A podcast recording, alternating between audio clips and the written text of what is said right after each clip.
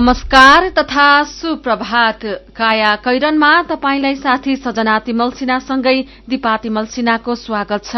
काया कैरन उज्यालो रेडियो नेटवर्कसँगै उज्यालो अनलाइन र मोबाइल एप्लिकेशनबाट एकसाथ प्रसारण भइरहेको छ। आज दुई हजार चौहत्तर साल फागुन तीस गते बुधबार सन् दुई हजार अठार मार्च चौध तारीक चैत कृष्ण पक्षको द्वादशी तिथि। काया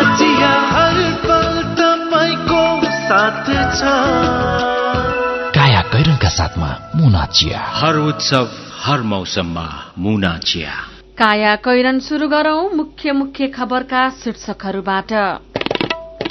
राष्ट्रपति विद्यादेवी भण्डारीको शपथ आज। विवादित न्याय, प्रधान न्यायाधीशबाट शपथ लिने कि नलिने भन्ने अन्यल? सर्वोच्चको आठ न्यायाधीशद्वारा इजलास बहिष्कार न्यायालयमा संकट आर्थिक विकास र गरिबी निवारणका लागि विकासको मोडल फेर्न विश्व बैंकको सुझाव। स्रोतको उपयोग र सामाजिक सुरक्षाको अवस्था कमजोर रहेकाले पनि मोडल परिवर्तन गर्नुपर्ने। अमेरिका र उत्तर कोरिया बीच हुने भनेको वार्ता सफल पार्न चीनको आग्रह।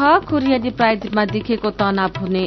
तनाव अन्त्य हुने विश्वास। र म्यान्चेस्टर युनाइटेड च्याम्पियन्स लिग फुटबलबाट बाहिरियो। झिलिमिली झिलिमिली लगाई दिव्य एलइडी बल्ब दिव्य एलइडी बल्ब दुई वर्षको वारेन्टीका साथ। चौधवटा साधारण चिम बाल्नुभन्दा एउटा दिव्य एलइडी बल्ब बाल्नुमै बुद्धिमानी। दिव्य एलइडी बल्ब उज्यालोमा छ दम खर्च पनि कम। दिव्य एलइडी बल्ब ल भन्नुहोस् तपाईँहरूसँग ठेक्का पाउने आधारहरू के के हुन्? सर मसँग एक क्लासको निर्माण कम्पनी छ। हामीसँग विदेशबाट आयात गरेका राम्रा उच्च स्तरका मसिनहरू छन्। तपाईँसँग चाहिँ के छ? मसँग गैडा सिमेन्ट छ।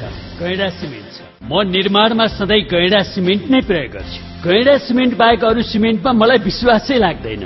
वाह! जोसँग गैडा सिमेन्ट छ उसँग सब थोक छ। उदयपुर सिमेन्टद्वारा उत्पादित गैडा सिमेन्ट इतिहास साक्षी छ। काया कैरनमा अब खबरको सिलसिला।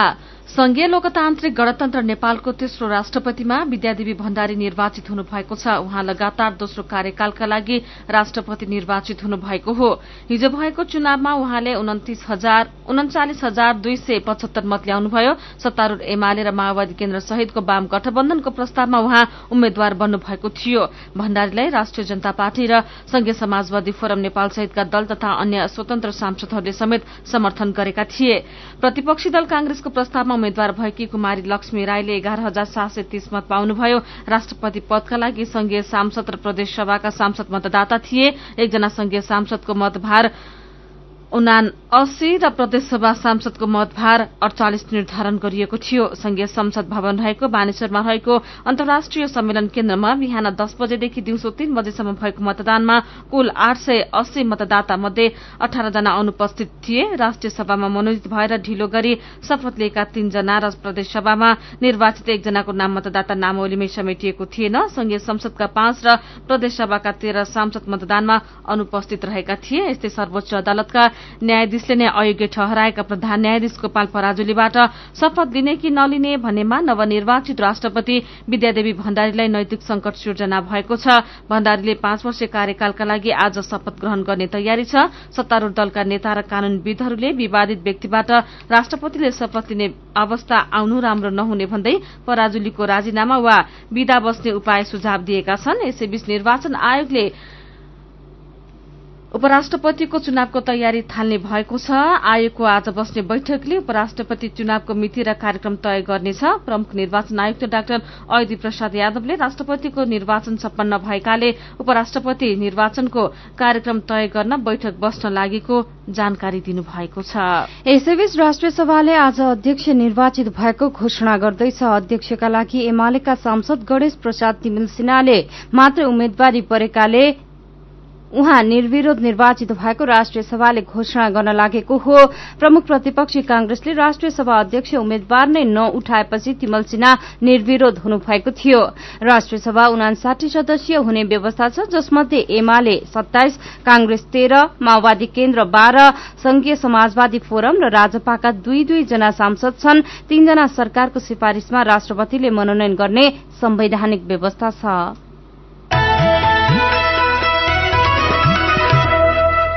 सर्वोच्च अदालतका आठजना न्यायाधीशले एकैचोटि इजलास बहिष्कार गरेपछि न्यायालयमा संकट चुलिएको छ। प्रधान न्यायाधीश गोपाल पराजुलीले तोकिएको इजलासमा न्यायाधीशहरू नबसेपछि संकट बढ़ेको हो।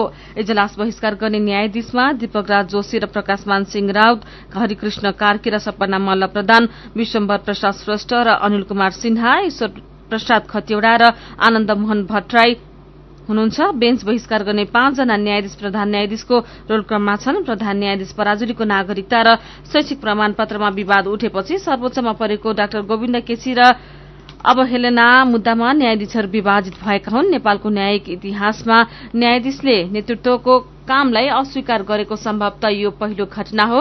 न्यायाधीश चोलेन्द्र शमशेर जबराले समय अवधि सकिएका प्रधान न्यायाधीशले तोकेको इजलास नहेर्ने भन्दै सोमबार बहिष्कार गर्नुभएको थियो। सर्वोच्चमा कुन मुद्दा कसले हेर्ने र कुन न्यायाधीशको बेन्चमा राख्ने भन्ने अधिकार प्रधान न्यायाधीशको हुन्छ?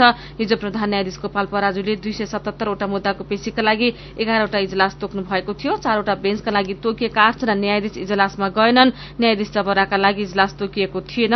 हिजो इजलास नगएका न्यायाधीशहरूले न्यायालयमा देखिएको संकटको उपयुक्त ढंगले निकास दिनुपर्नेमा जोड़ दिएका छन्। प्रधान न्यायाधीश गोपाल पराजुलीको प्रवेशिका पास गरेको चारित्रिक प्रमाणपत्र न्याय परिषद अभिलेखबाट फेरि गायब भएको छ। डाक्टर गोविन्द केसीले पराजुलीको प्रमाणपत्र हिजो न्याय परिषदमा सूचना माग्दै निवेदन दर्ता गर्ने क्रममा त्यो प्रमाणपत्र अभिलेखमा नरहेको खुलासा भएको हो।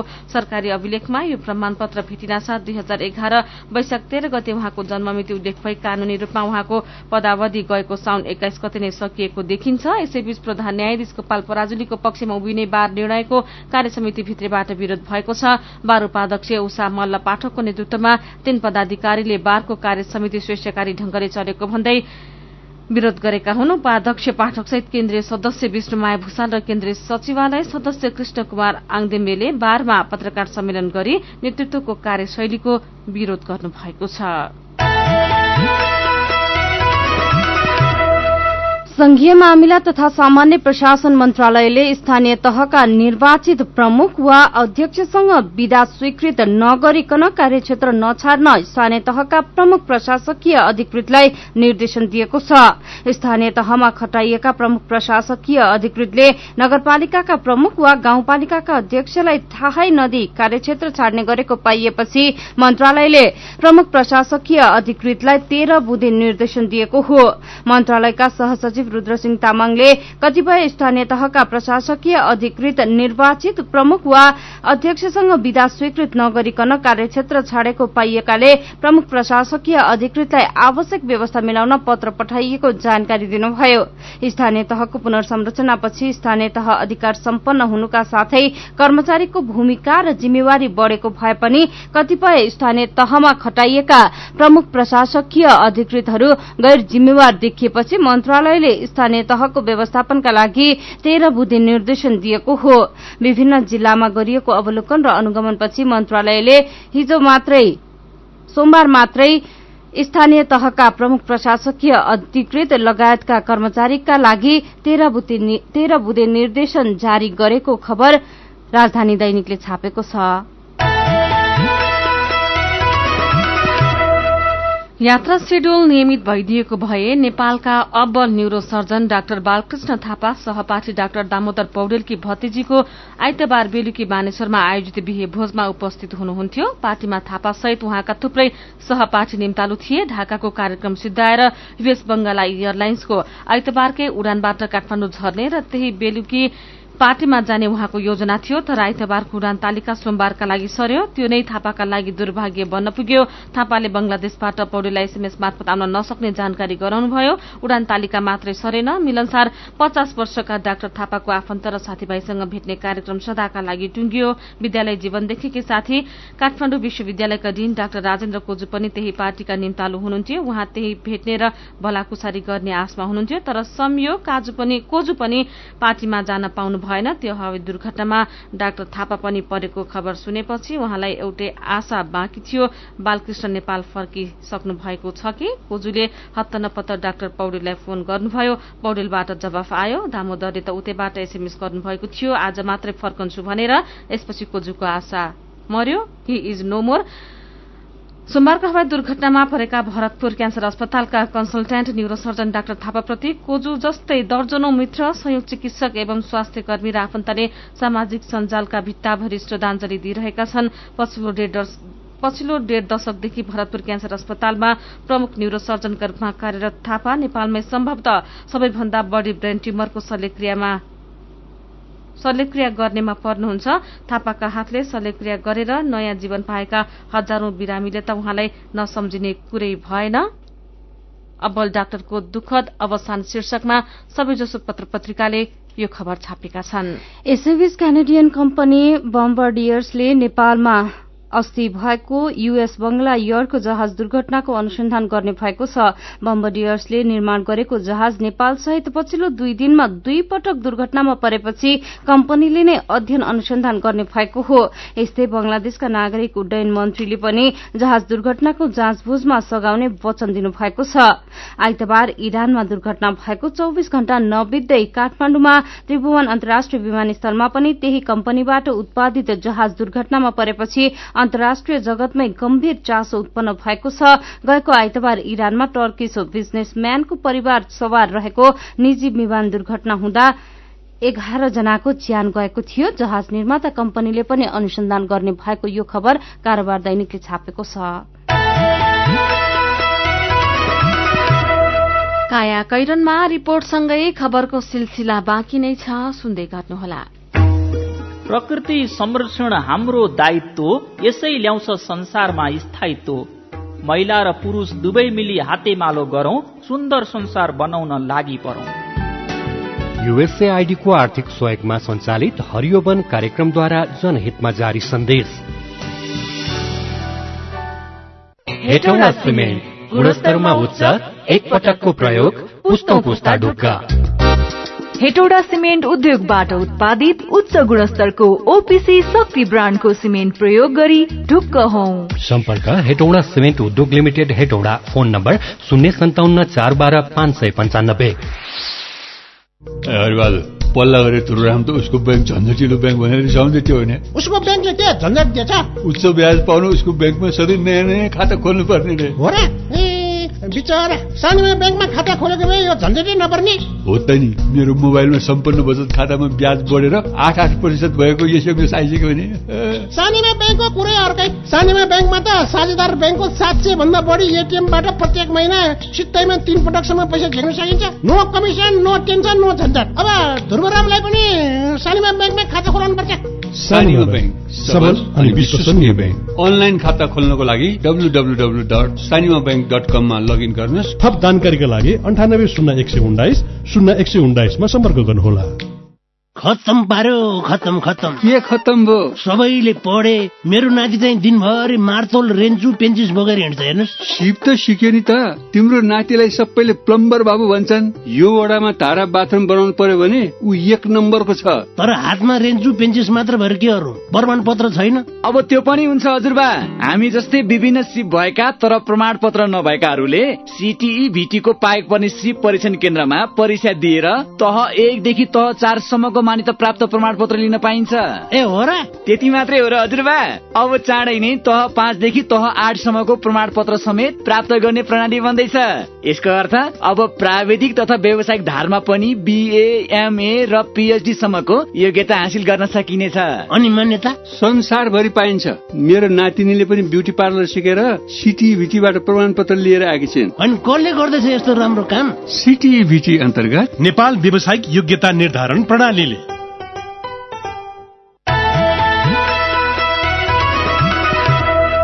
उज्यालो रेडियो नेटवर्कसँगै उज्यालो अनलाइन र मोबाइल एप्लिकेशनमा प्रसारण भइरहेको काया कैरनमा तपाईँलाई फेरि स्वागत छ। काया कैरनमा तिनजेल हामीले राष्ट्रपति विद्यादेवी भण्डारीको शपथ आज विवादित प्रधान न्यायाधीशबाट शपथ लिने कि नलिने भन्ने अन्यल सर्वोच्चको आठ न्यायाधीशद्वारा इजलास बहिष्कार लगायतका खबर प्रस्तुत गर्यौं। संघीय संरचनामा द्रुत दर आर्थिक विकास र गरिबी निवारणका लागि नेपालले विद्यमान विकासको मोडल परिवर्तन गर्न विश्व बैंकले सुझाव दिएको छ। बैंकले हिजो नेपाल सिस्टमेटिक कन्ट्री डायग्नोस्टिक दुई हजार अठार प्रतिवेदन सार्वजनिक गर्दै शक्ति असन्तुलन तथा अवसरको असमानताका कारण स्रोतको उपयोग हुन नसकेको र प्राकृतिक विपत्तिको अवस्थामा सामाजिक सुरक्षाको अवस्था कमजोर रहेकाले पनि मोडल परिवर्तन गर्नुपर्ने तर्क प्रस्तुत गरेको हो। मन्त्रालयका सचिव शंकर प्रसाद अधिकारीले एक कार्यक्रमका बीच त्यो प्रतिवेदन सार्वजनिक गर्नुभएको हो। प्रतिवेदनमा विश्व बैंकले अहिलेकै दरमा प्रति व्यक्ति आमदानी सन् दुई हजार तीससम्म नौ सय अन्ठाउन्न डलर मात्र पुग्ने तथ्य प्रस्तुत गरेको छ। न्यून आमदानी भएको देशका हैसियतले नेपालका लागि द्रुत दरको आर्थिक वृद्धि आवश्यक पर्ने उल्लेख गरिएको छ। लगानी भन्दा विप्रेषणमा आधारित उपभोगमा निर्भर रहेको र पछिल्लो समय यस्तो आप्रवाह घट्दै गएकाले यसलाई परिवर्तन गरेर लगानी बढ़ाएर उत्पादकत्व वृद्धिमा जोड़ दिने कार्यक्रम आवश्यक रहेको सुझाव प्रतिवेदनमा छ। उत्पादकत्व बढ़ाउन वैदेशिक रोजगारीबाट फर्किएका व्यक्तिलाई उपयोग गर्न सकिने जनाइएको छ। केपी शर्मा ओली नेतृत्वको सरकारले संसदमा तीन चौथाई सांसदको समर्थन पाएपछि सरकार निकै बलियो भएको छ। चुनाव हुनु अघि जस्तो शक्तिशाली प्रधानमन्त्रीको अपेक्षा गरेर वाम गठबन्धनले घोषणा पत्र बनाएको थियो। अहिले त्यस्तै शक्तिशाली सरकार बनेपछि नागरिक सामू गरेका बाचा पूरा गर्नुपर्ने दबाव सरकारलाई थपिएको छ। अर्जुन पोखरेलको रिपोर्ट। सम्माननीय प्रधानमन्त्रीले हाम्रो घोषणा पत्र कण्ठ पारेर आइछस् भनेर भन्नुभयो होला। कण्ठ पार्ने मात्र होइन। त्यो कण्ठस्थ पारेको घोषणा पत्रलाई यो सदनमा अब पटक पटक दोहोऱ्याउनेछु। किनकि अब कुनै किन्तु परन्तु केही पनि चल्दैन। नो इफ नो बट अब परिणाम चाहिन्छ। त्यो पनि उधारो होइन? नगदमा चाहिन्छ। खन खन गरेर नगदमा माग्ने पालो अब त्यहाँ बसेर हाम्रो त्यही माग्नका निम्ति हामी त्यहाँ बसेर प्रतिपक्षमा बस्न चाहन्छौँ। प्रधानमन्त्री केपी शर्मा ओलीले संसदमा विश्वासको मत लिने दिन नेपाली कांग्रेसका नेता गगन थापाले सरकारले अब खन खनी गनेर विकासका परिणाम दिनुपर्ने बारे सचेत गराइरहँदा प्रधानमन्त्री ओली त्यसलाई गम्भीरतापूर्वक सुन्दै र गम्दै हुनुहुन्थ्यो। सांसद थापाले उठाएको यो विषय विपक्षी दलको मात्र नभई सबै नेपालीले चाहेको कुरा पनि हो। विगतमा सामान्य बहुमत पाएर बन्ने सरकारले पाँच वर्ष कार्यकाल पूरा गर्न नपाएको तीतो अनुभवका बीच अब सरकारले चाहेमा काम गर्न सक्नेछ भन्ने आशा नागरिकलाई पलाएको छ। संसदमा तीन चौथाई सांसदको विश्वासको मत पाएको दिन प्रधानमन्त्री ओलीले सरकार दायाँ बायाँ नगरी आफ्नो लक्ष्यमा अघि बढ्ने बताउनु भएको थियो। त्यो लक्ष्यमा पुग्ने बाटो तय गरेर योजना बनाएर त्यस योजनाको साथ अगाडि बढ्ने हो। एकछिनका निम्ति राम्रा असल कुरा गरेर। उम्किने त्यस हिसाबले प्रधानमन्त्रीको पदमा आएको होइन। त्यो चुनाव घोषणा पत्र बिहान बिहान पाठ गरेर हामीले पारित तरुङला भने होइन। यो देश बनाउनका लागि घोषणा गरे हो। म परिणाममा विश्वास गर्छु। तर अहिले प्रधानमन्त्री ओलीले भाषण गरे जस्तो सजिलो र फटाफट काम गर्न भने सजिलो छैन। नेपालले एक सय रुपियाँको सामान किन्दा जम्मा सात रुपियाँ बराबरको सामान मात्रै निर्यात गरिरहेको छ। यो वर्षको लागि बाह्र खर्ब अठहत्तर अर्बको बजेट घोषणा गरिएकोमा राजस्व असुली घटेको र आर्थिक सूचकाङ्क राम्रो नहुँदा अर्धवार्षिक समीक्षामा यो रकम घटाएर दस खर्ब उनासय अर्ब रुपियाँमा झारिएको छ। यस्तै सात दशमलव दुई प्रतिशतको आर्थिक वृद्धि हासिल नहुने ठम्म्यासहित यसलाई छ प्रतिशतमा झारिएको छ। जति गरे पनि हरेक वर्ष पुँजीगत खर्च पचास प्रतिशत भन्दा नाग्दैन। राष्ट्रिय गौरवका आयोजनाको प्रगति सुस्त छ। विदेशीका युवा फर्कने छाँट छैन। निर्यातको प्रमुख सम्भावना रहेको कृषिमा लगानी र प्रविधि आकर्षक छैन। अहिले त संघ र स्थानीय सरकारलाई दिएको बजेट कार्यालय स्थापना र गाडी जोरजाम गर्दैमा ठिक्क छ। केन्द्र प्रदेश र स्थानीय सरकारलाई कम्तीमा दुई वर्ष त नयाँ कानून बनाउनै लाग्ने देखिएको छ। तर प्रधानमन्त्रीका मुख्य राजनैतिक सल्लाहकार विष्णु रिमाल भने सरकारसँग यस्ता चुनौती पर्गेल्नुको विकल्प नभएकोले जस्ता सुकै निर्णय गरेर भए पनि विकासको बाटोमा अघि बढ्ने दावी गर्नुहुन्छ। अहिलेसम्म जुन तरिकाले हामीले काम गरिरहेका छौँ यो तरिका फेर्नुपर्छ। सरकारले पनि तरिका फेर्छ। बैठक बस्ने अब उद्घाटनमा जाने भाषण गर्ने हिँड्ने अब सरकारले पनि त्यो गरेर सोच पाउँदैन। अघिल्लो कार्यकालमा केही महत्वाकांक्षी घोषणा गरेका र काम गर्छु भन्दा भन्दै पनि गर्न नपाएको भनेर जस लिएका प्रधानमन्त्री मन्त्री ओलीलाई संसदमा प्राप्त तीन चौथाई सांसदको समर्थन होस्टेमा हैसे मात्र नभई प्रतिबद्धता पूरा गर्ने दबाव पनि हो। आफ्ना बाचा पूरा गर्न प्रधानमन्त्री ओलीको समय शुरू भइसकेको छ। मेरो पनि भन्नु छ। फेरि बलात्कारको खबर सुन्नु परेको भन्दै लक्ष्मण पौडेलले लेख्नु भएको छ नेपालमा हत्या हिंसा बलात्कार बोक्सीको आरोपमा कुटपिट गर्ने व्यक्तिलाई कड़ा कारवाही होस्। फितलो कानूनको फाइदा उठाएर आपराधिक गतिविधि बढेको छ। त्यसैले कानूनलाई संशोधन गरेर कड़ा कानूनी व्यवस्था ल्याइयोस्। अर्जुन प्रसाद बेलबासेलाई दुई तिहाई हासिल गरेको सरकारले अब यस्ता काममा संलग्नलाई कार्यवाही गर्ने कानून बनाउन आनाकानी गर्नु हुँदैन भन्ने लाग्छ। उहाँ भन्नुहुन्छ दुई तिहाई आयो भने यसो गर्छौं उसो गर्छौं भनेर ठूल्ठूला कुरा गर्नु भएको छ। यो भन्दा बलियो सरकार कहिल्यै बनेको थिएन। त्यसैले तत्काल यो काम गरोस् सरकारले। मकवानपुरमा जनप्रतिनिधिले कर्मचारी अभावका कारण काम गर्न सकिएन भनेको खबर उज्यालो अनलाइनमा पढेपछि वसन्त तमुले फेसबुकमा लेख्नु भएको छ बाहना नबनाऊ है किन्तु परन्तु कुनै पनि बाहना चल्दैन अब। देवेन्द्र थापाले फेसबुकमा लेख्नु भएको छ जिल्ला अस्पताल डोटीमा छब्बीस दिनदेखि डाक्टर नै छैनन्। स्वास्थ्य क्षेत्रमा यत्रो लापरवाही किन? अनि वैदेशिक रोजगारीबारे देवेन्द्र थापा भन्नुहुन्छ बेरोजगारी अनि दलहरूबीचको पटक पटकको राजनैतिक असमझदारीले नेपाली सस्तो मूल्यमा विदेशमा श्रम गरिरहेका छन्। यो तितो यथार्थ नेताहरूले कहिले बुझिदिने? विचारका लागि तपाईँलाई धन्यवाद। मेरो पनि भन्नु छ। मेरो पनि भन्नु छ प्रस्तुत गर्दै हुनुहुन्थ्यो साथीहरू मोहन पौडेल र रुबिना श्रेष्ठ। तपाईँ अहिले सुन्दै हुनुहुन्छ काया कैरन। हामीसँग खबरको सिलसिलासँगै कार्टुन पनि बाँकी नै छ। सुन्दै गर्नुहोला। सेवा शुभारम्भ। स्टार हस्पिटलले आफ्नै सुविधा सम्पन्न भवनबाट सेवा शुभारम्भ गरेको सहर्ष जानकारी गराउँदछौ। विशेषताहरू। शान्त वातावरणमा बालकदेखि वृद्धसम्मका लागि सबै खाले उपचार तथा अपरेसन सेवा। Modular operation theatre. क्यान्सर रोगको उपचार तथा शल्यक्रिया सेवा। आइसियू सिसियू एनआइसियू को व्यवस्था। सिटी स्क्यान सेवा। चौबिसै घण्टा चिकित्सकीय सेवा। हिप तथा घुँडा प्रत्यारोपण सेवा लगायत स्वास्थ्य सम्बन्धी सम्पूर्ण उपचार एकै छानामुनि उपलब्ध छ। थप जानकारीका लागि star hospital limited Sanepa height ring road Lalitpur. Phone number शून्य एक पचपन्न पचास एक सय सन्तानब्बे पचपन्न पचास एक सय अन्ठानब्बे पचपन्न बाहन्न दुई सय सत्ताइस। Johnny, Johnny. Yes, Papa. Machaputra School, Kusunti, Lalipur, The school for change makers.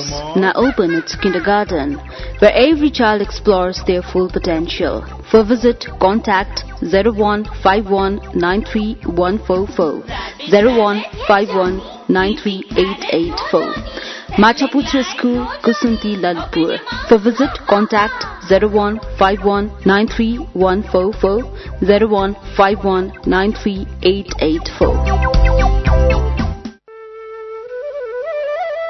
Oho, हिजोको कार्यक्रममा तपाईँले धारा प्रवाहका साथ बोल्नु भएको देखेर म त छक्कै परे। हिजो आज त हेर्दा पनि एकदमै प्रोफेसनल र आत्मविश्वासी देखिनुहुन्छ।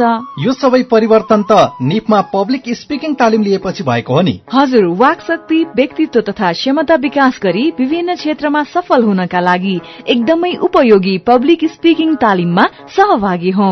सम्पर्क? नेपाल अन्टरप्रेनरसिप एजुकेसन फाउन्डेशन निफ बाग बजार काठमाडौँ। फोन नम्बर बयालिस अडतिस पाँच सय पैँतालिस बयालिस अडतिस पाँच सय पैँतालिस। एभरेस्ट ब्याङ्क रहेको बिल्डिङको थर्ड फ्लोर।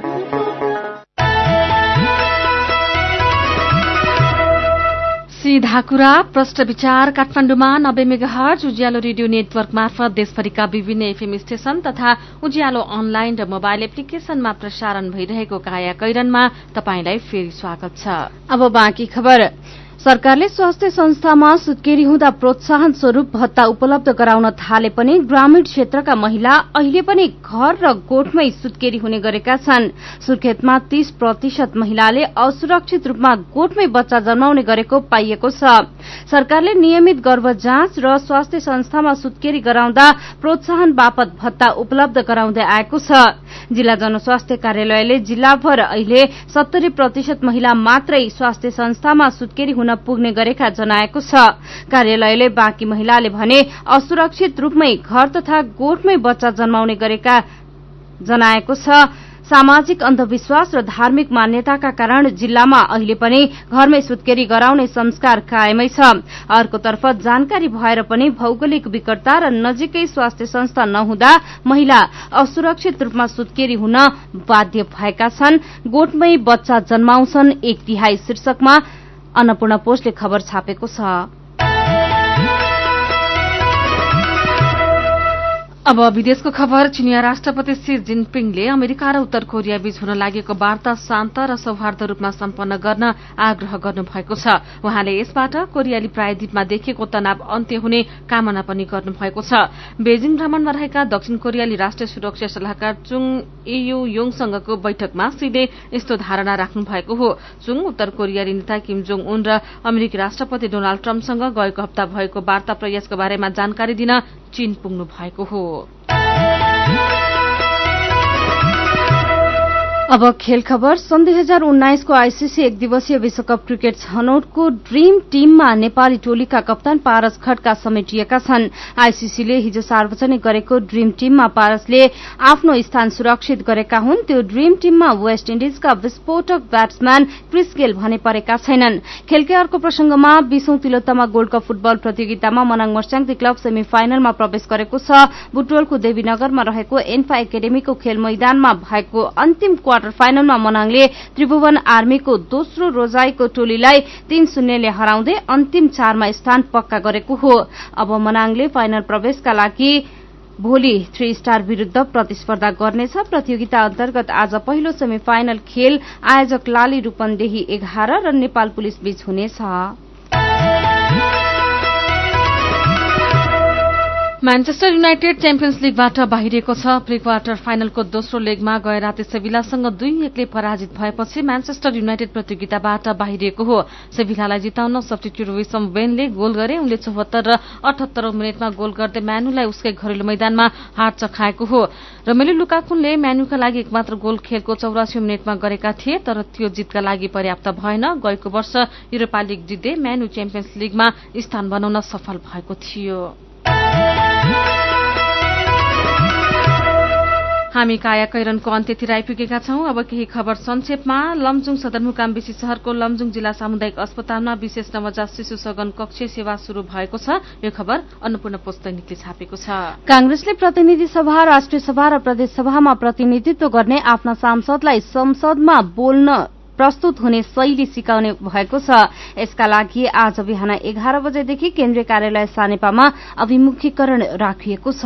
नेपाल आयल निगमले इन्धन बोक्ने ट्याङ्करमा आजदेखि लकिङ प्रणाली लागू गर्ने भएको छ। ट्याङ्करबाट हुने इन्धन चोरी र मिसावट सम्बन्धी समस्या नियन्त्रण गर्नका लागि निगमले लकिङ प्रणाली जडान गर्न लागेको हो। बेनी जुमसुम सड़क खण्डको स्तरोन्नति तथा जिल्लामा भएको यातायात सिन्डिकेट प्रथा भंग भएपछि सवारी साधन मुस्ताङ भित्रने क्रम बढ़ेको छ। मुस्ताङमा अहिले काठमाडौँ जोमसोङ पोखरा र बेनीका लागि जिल्ला र बाहिरी समितिका छुट्टा छुट्टै बस तथा जीप सञ्चालनमा आइरहेका छन्। वित्तीय बजारलाई स्थायित्व दिन नसकेको राष्ट्र ब्याङ्कले फेरि लगानी योग्य पुँजी संकुचन हुने गरी कर्जा निक्षेपको ब्याजदर अन्तर दर कसिलो बनाएको छ। राष्ट्र ब्याङ्कले हिजो सर्कुलर जारी गरेर ब्याजदर अन्तर पाँच प्रतिशत भन्दा बढ़ी भए कार्यवाही गर्ने भएको जनाएको छ।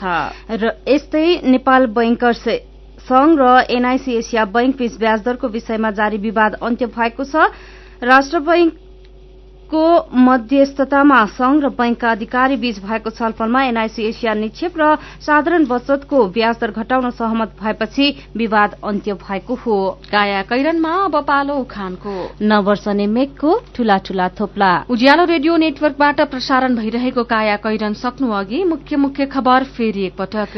राष्ट्रपति विद्यादेवी भण्डारीको शपथ आज। विवादित प्रधान न्यायाधीशबाट शपथ लिने कि नलिने भन्ने अन्यल? सर्वोच्चको आठ न्यायाधीशद्वारा इजलास बहिष्कार न्यायालयमा संकट आर्थिक विकास र गरीबी निवारणका लागि विकासको मोडल फेर्न विश्व बैंकको सुझाव स्रोतको उपयोग र सामाजिक सुरक्षाको अवस्था कमजोर रहेकाले पनि मोडल परिवर्तन गर्नुपर्ने। अमेरिका र उत्तर कोरिया बीच हुने भनेको वार्ता सफल पार्न चीनको आग्रह कोरियाली प्रायद्वीपमा देखिएको तनाव अन्त्य हुने विश्वास। र म्यान्चेस्टर युनाइटेड च्याम्पियन्स लीग फुटबलबाट बाहिरियो। अब कार्टुन आज हामीले कारोबार दैनिकमा खरबार शीर्षकमा रवि मिश्रले बनाउनु भएको कार्टुन लिएका छौं। यातायातमा व्यापक रूपमा भइरहेको सिन्डिकेट अहिले ब्याङ्कमा पनि सरेको प्रसंगलाई आजको कार्टुनले व्यङ्गी गर्न खोजेको छ। यहाँ यातायात समितिमा हाकिम जस्ता देखिने व्यक्ति हात बाँधेर गमक्क पर बसेका छन् अनि उनलाई समितिका सहयोगी जस्ता देखिने व्यक्ति भन्दैछन्। बैंकर सरहरू आउनु भएको छ। सिन्डिकेटको एडभान्स कोर्स पाइन्छ कि भनेर। आजको काया कैरन सकिएको छ। काया कैरन सुन्नुभएकोमा तपाईँलाई धन्यवाद। उज्यालो रेडियो नेटवर्कमा केही बेर पछि प्रसारण हुन्छ। बिहानी रेडियो पत्रिका उज्यालो फल्छ।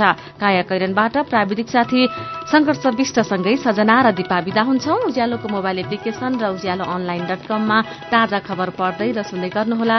नमस्कार।